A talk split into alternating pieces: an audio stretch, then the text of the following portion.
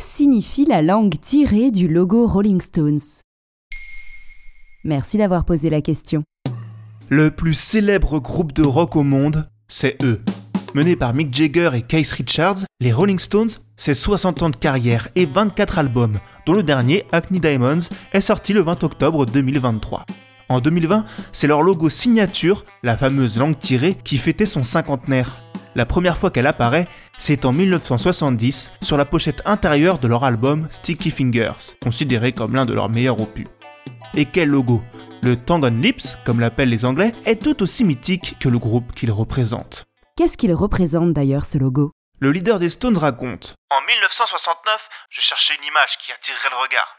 C'est que Mick Jagger a une idée très maline en tête.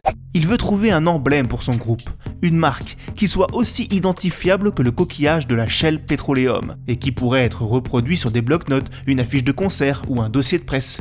Un jour, dans une rue de Londres, il est interpellé par une image, celle de la langue d'une Kali désincarnée. Kali, c'est une déesse hindoue à la peau bleue et aux quatre bras. Elle est souvent représentée en train de tirer sa longue langue écarlate, mais c'est surtout le symbole de la préservation, de la transformation et de la destruction.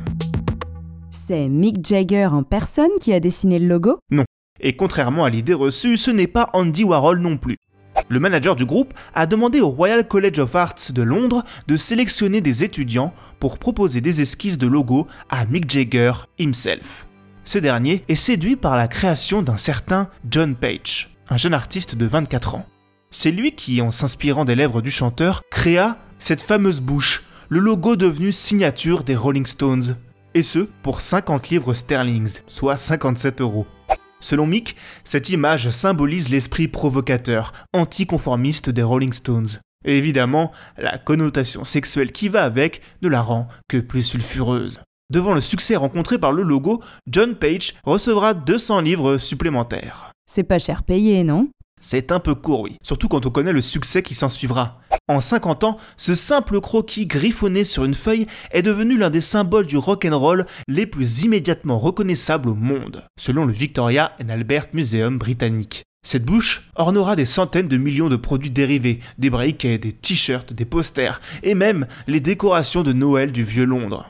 Les pierres qui roulent ont donc amassé beaucoup d'argent. On parle de plusieurs centaines de millions de dollars.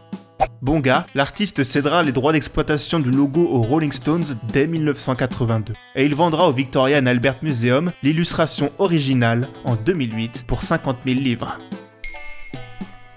Maintenant, vous savez, un épisode écrit et réalisé par Jonathan Oppard. Ce podcast est disponible sur toutes les plateformes audio. Et si cet épisode vous a plu, n'hésitez pas à laisser des commentaires ou des étoiles sur vos applis de podcast préférés.